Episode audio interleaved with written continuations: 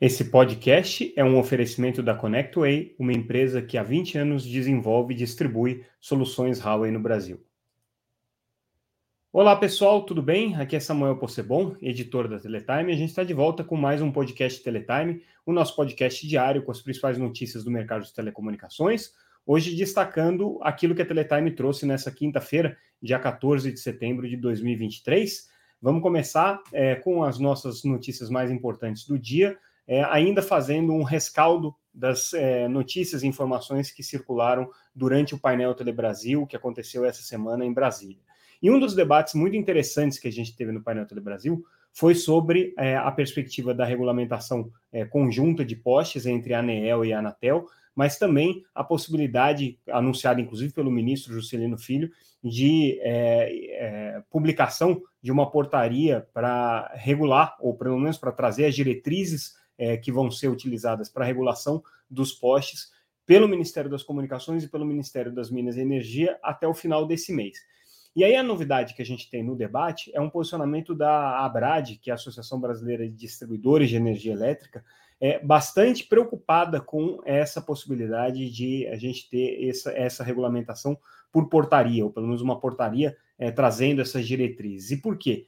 O que mais preocupa a Brad é a possibilidade de que essa portaria tente fazer alguma espécie de intervenção em preços no mercado de postes. É, a Brad entende que o mercado de postes é um mercado bastante é, heterogêneo, você tem é, operadoras de distribuidoras de energia elétrica de grande porte, de pequeno porte, e qualquer intervenção de preço nesse sentido seria preocupante para essas empresas, uma vez que são contratos muito diferentes.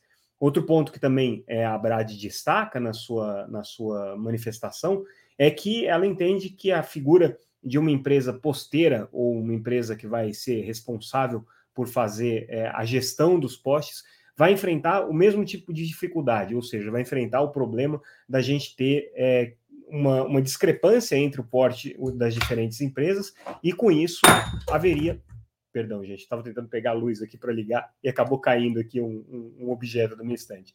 Pronto, agora a gente vai estar tá iluminado aqui devidamente. Perdão pela interrupção. É, e aí a gente teria o mesmo problema que é, haveria na questão dos postes, ou seja, uma discrepância de tratamento entre empresas de pequeno porte e de grande porte. Então, nessa é, é, é discussão que a gente teve durante o painel Telebrasil, com a manifestação de diferentes atores, e claro que a gente também teve a participação da ANEEL e da Anatel aqui mencionando né, a perspectiva é, de, uma, de uma regulação de, de curto prazo sendo estabelecida entre as duas agências. A Abrad, que representa o setor de energia elétrica, está preocupada com isso, o que se soma, inclusive, às grandes operadoras de telecomunicações que não gostam muito da ideia de ter uma empresa posteira, né? Ao, ao contrário das pequenas e médias operadoras de telecomunicações que têm simpatia pela ideia, as é, grandes operadoras acreditam que isso, esse não é um mecanismo muito eficiente de você ter é, a regulação é, do ambiente de postes. Eles entendem que a responsabilidade sobre isso é das empresas de energia, e aí, obviamente, existe uma divergência entre os dois setores, porque o setor de energia acredita que a responsabilidade pela gestão dos postes deve ser das próprias operadoras de telecomunicações. Mas é bem interessante esse debate aqui. É, a gente traz na edição é, dessa, dessa quinta-feira um artigo super interessante é, do conselheiro da Anatel Alexandre Freire sobre a questão do fair share e é, abordando é, a questão de neutralidade de rede na internet. Esse, esse artigo é muito relevante e muito é, marcante para esse momento de discussão, porque é a primeira vez que o conselheiro Alexandre Freire se posiciona de uma maneira definitiva sobre o assunto. Ele já tinha escrito um outro artigo recentemente num jornal é, de grande circulação, mas tratando do tema é, com é, um, um, certo, um certo distanciamento. E agora, nesse artigo que ele escreve é, na Teletime, em parceria é, com é, um colega, com o, o, o, professor. o professor, perdão, Ricardo Campos, né, me falhou o nome do, do, do, do, colega do conselheiro Alexandre Freire, que assina o artigo, é o professor Ricardo Campos.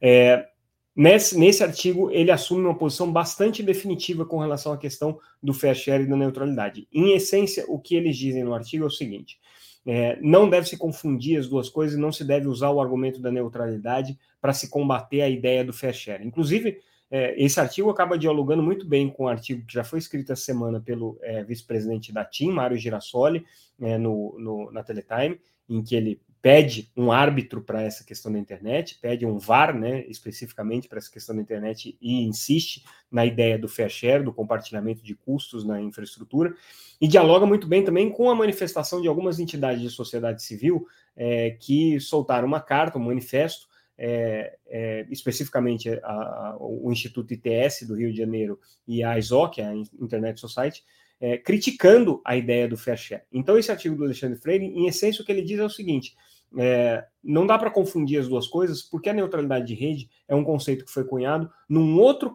num outro momento, com outro contexto é, e com um propósito muito específico, que era evitar é, a concentração de mercado das empresas de telecomunicações, na época, inclusive empresas de, de televisão, que eram as operadoras de cabo nos Estados Unidos, né, é, no ambiente da internet, uma vez que havia aí a possibilidade, né, a, a preocupação de que essas empresas de conteúdo, essas empresas é, de telecomunicações, mas principalmente de conteúdo, tivessem também o controle das redes, né, o que poderia é, causar, de alguma maneira, é, uma, um desequilíbrio concorrencial.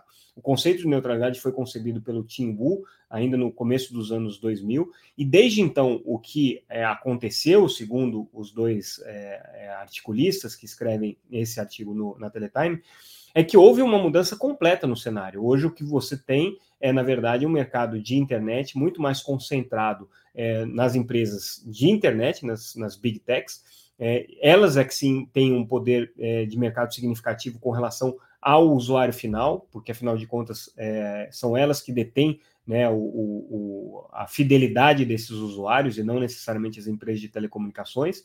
É, e é, o, o, o, que existia de preocupação, que era evitar é, um abuso concorrencial, deveria com, com o conceito da neutralidade, deveria ser aplicado a essas empresas. Essa é, a, é o raciocínio que eles, que eles trazem no artigo. É, e que, portanto, a questão da neutralidade nada tem a ver com isso. A questão da neutralidade é simplesmente você garantir um acesso aberto à rede, você evitar que a rede, por alguma razão, é, seja é, restrita ou fique mais restrita em relação ao que, ao que você tem hoje.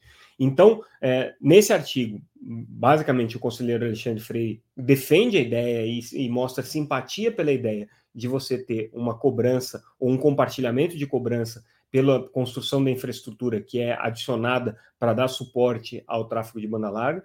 A posição dele é muito relevante, por óbvio, é, porque a, a, Anatel certamente vai enfrentar esse debate. Ele mesmo menciona a consulta pública que a Anatel está fazendo sobre é, o tema é, da regulação dos grandes usuários de, de, das redes de telecomunicações, onde a Anatel pretende é, trazer aí algum tipo de regramento para essa relação entre plataformas de internet e, e operadoras de telecomunicações.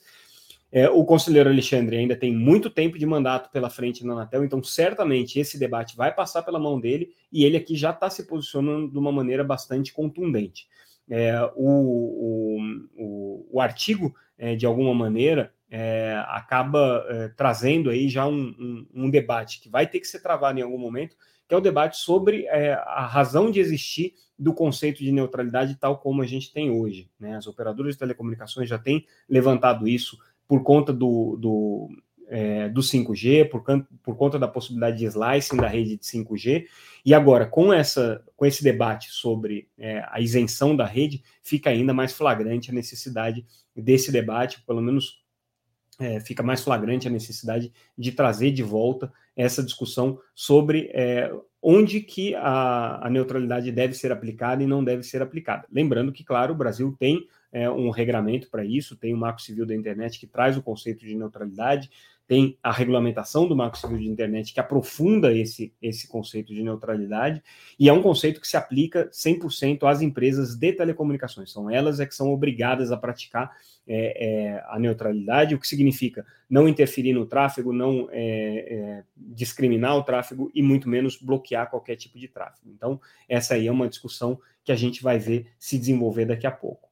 É, essa, essa, esse artigo, de alguma maneira, complementa também uma, uma informação que a gente traz, uma outra notícia que a gente traz, também referente aos debates que aconteceram no painel Telebrasil, é, em que a gente teve é, o, a, o confronto entre a perspectiva da ALAI, Associação Latino-Americana de Empresas de Internet, é, e a TIM. A LAI é uma associação que representa os interesses das grandes é, empresas de internet, e a TIM, obviamente, é uma empresa de telecomunicações. A TIM insiste que é necessário haver algum tipo de regulação sobre esse ambiente das big techs, e insiste que é necessário haver uma cobrança é, de, um, de uma contribuição por parte das empresas de internet é, para essa para é, o desenvolvimento das redes, para a própria manutenção e desenvolvimento das redes. É, a LAI já não. A, a LAI entende que as empresas de internet já são cumpridoras das normas é, do consumidor, são cumpridoras das regras é, tributárias, são cumpridoras da legislação de proteção de dados e, portanto, não tem a necessidade de uma regulação é, adicional a isso. Né? É, claro que existe uma possibilidade de haver avanços nessa regulação, diz a LAI, né? mas isso não é um problema premente, não é um problema que precisa ser resolvido agora, é um problema que pode ser é, debatido e analisado é, sob as circunstâncias específicas de problemas que realmente estejam se apresentando aí para a sociedade. Então, ela acredita que hoje é necessidade que você tenha projetos de lei para regular esse ambiente de internet, onde houver uma delimitação muito clara de necessidade, sem você fazer uma tentativa de regulação ponta a ponta da internet, o que seria praticamente inviável na, na perspectiva aqui da LAI. Né? E ela acredita, inclusive, que o Brasil tem que olhar os seus problemas com a sua perspectiva e não simplesmente importar modelos é, como o DSA ou o DMA, que são as duas legislações europeias, que têm servido muito de inspiração é, para o trabalho que está sendo feito aqui no Brasil, de tentativa de regulação, pelo menos no Congresso Nacional da Internet. Então, esse confronto foi interessante, trouxe esse, esse embate, e aí isso dialoga, obviamente, com o artigo aqui do conselheiro Alexandre Freire é, e com o professor Ricardo Campos, que analisaram essa questão. A gente traz uma notícia também importante sobre a questão do espectro para 5G e para 6G, também um debate que aconteceu no painel Telebrasil e que ficou muito claro aqui que é, as operadoras de telecomunicações vão partir é, juntamente com a Anatel para a Conferência Mundial de Rádio e Comunicação agora em Dubai, dispostas a abrir espaços aí onde for possível para ampliação do espectro é, para as tecnologias de 5G e futuramente de 6G. É, onde existe o ponto de divergência é que a Anatel não deve é, buscar nenhum tipo de é, manifestação com relação à faixa de 6 GHz. Já as operadoras de telecomunicações e os grandes fornecedores de telecomunicações vão trabalhar no sentido de que haja uma recomendação para que a faixa de 6 GHz seja dividida, e aí as teles querem 700 MHz desse, dessa faixa. O Brasil não vai levar nenhuma posição, deve se manter neutro, porque já tomou uma decisão sobre isso, que foi alocar toda a faixa de 6 GHz para o é, uso não licenciado, ou seja, basicamente para o Wi-Fi 6. Agora, é, o Brasil deve sim buscar é, fazer prevalecer uma vontade de ampliar o espectro na faixa de 10 GHz para o serviço de 5G e 6G. Apesar de que o Brasil perdeu na Citel essa disputa, tinha o apoio de vários países, mas teve uma pressão gigantesca do governo norte-americano, inclusive com, com é, cartas diplomáticas aí bastante duras é, do Brasil em relação à postura é, da, do, dos norte-americanos e dos canadenses. É, mas esse assunto, apesar do Brasil não ter conseguido fazer sua posição prevalecer na Citel, deve sim trabalhar durante a Conferência Mundial de Rádio e Comunicação para ampliar o espectro de 5G na faixa de 10, 10 GHz. Aqui é a, é a preferência aqui do Brasil, é nesse sentido.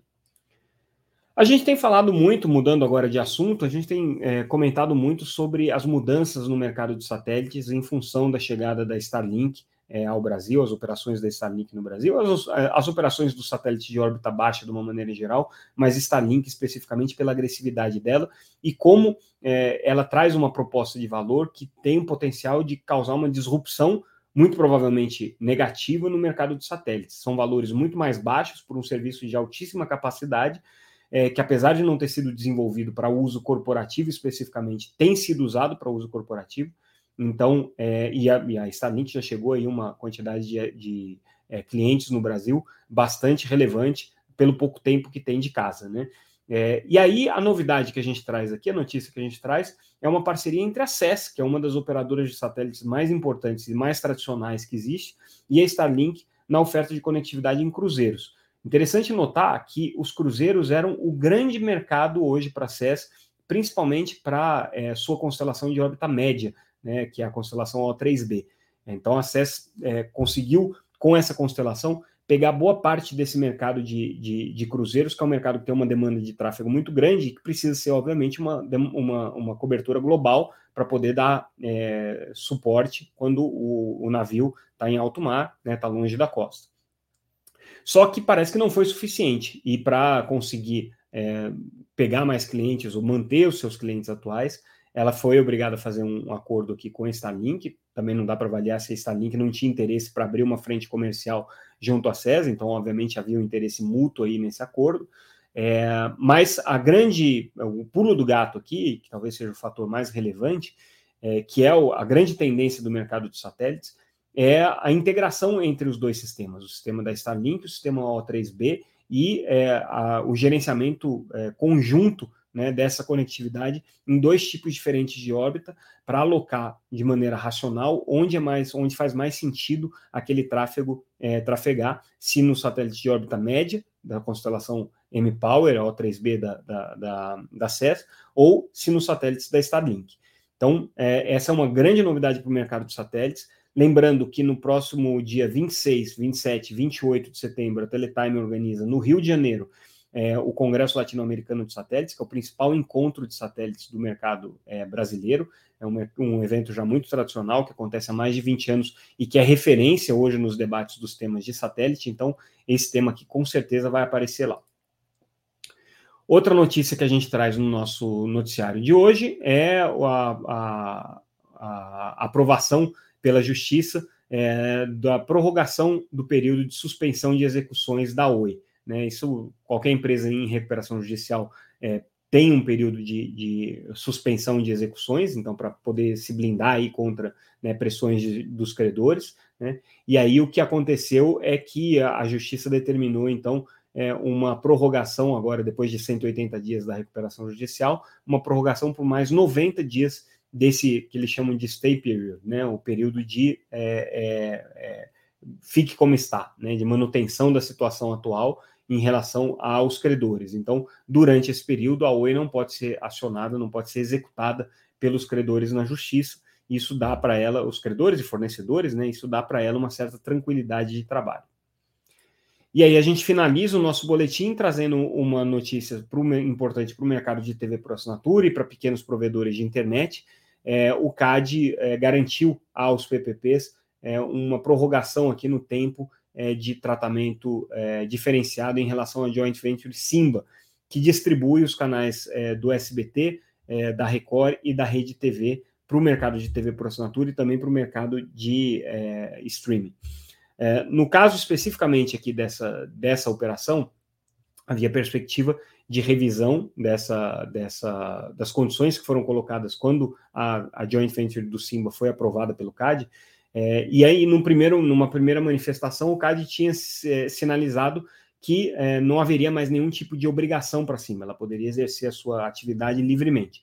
Mas aí houve uma reclamação dos é, provedores de internet, especificamente da Associação NEL, aí o CAD reviu essa sua posição e, numa votação de plenário, foi por um caminho diferente, então determinou ali que haja um tratamento é, isonômico entre PPPs e as grandes operadoras de, de, de, de, TV por assinatura, então a Simba tem que praticar os mesmos preços para os dois perfis é, de, de clientes, e para os provedores de acesso pequenos, inclusive conseguiram um período de nove meses aí de gratuidade na distribuição do conteúdo da Simba, para não que para que não haja um, um, um, um, trauma na transição, né? Porque até então é, os, os PPPs tinham o direito de distribuir esses sinais sem, sem pagamento para cima, né? Então é, vai haver uma prorrogação desse período por mais nove meses, mas isso só vale para os pequenos. Os médios, é, o que eles vão ter de vantagem é a possibilidade de contratar Simba nas mesmas condições dos grandes operadores, basicamente é, Claro e, e Sky, né? É, e, com condições de preços similares. Então, importante aqui essa notícia do CAD, principalmente para é, provedores é, de internet e para empresas de TV por assinatura de pequeno porte é, que estão aí é, presentes Brasil afora. E com isso, pessoal, a gente encerra o nosso boletim de hoje, com um pouquinho mais é, tempo de sobra aqui para vocês, um pouquinho mais curto o nosso boletim. A gente retorna na segunda-feira, se não houver nada extraordinário ao longo dessa sexta-feira. Se acontecer alguma coisa bombástica nessa sexta-feira que justifique ou atrapalhar é, o final de semana de vocês, a gente volta com uma edição extraordinária. Se não, na segunda-feira a gente está de volta com o nosso podcast Teletime. Mais uma vez, agradeço a audiência de todos vocês, os comentários, é, agradeço a ConnectWay, nossa patrocinadora, e ficamos por aqui. Segunda-feira a gente está de volta. Obrigado, pessoal. Tchau, tchau.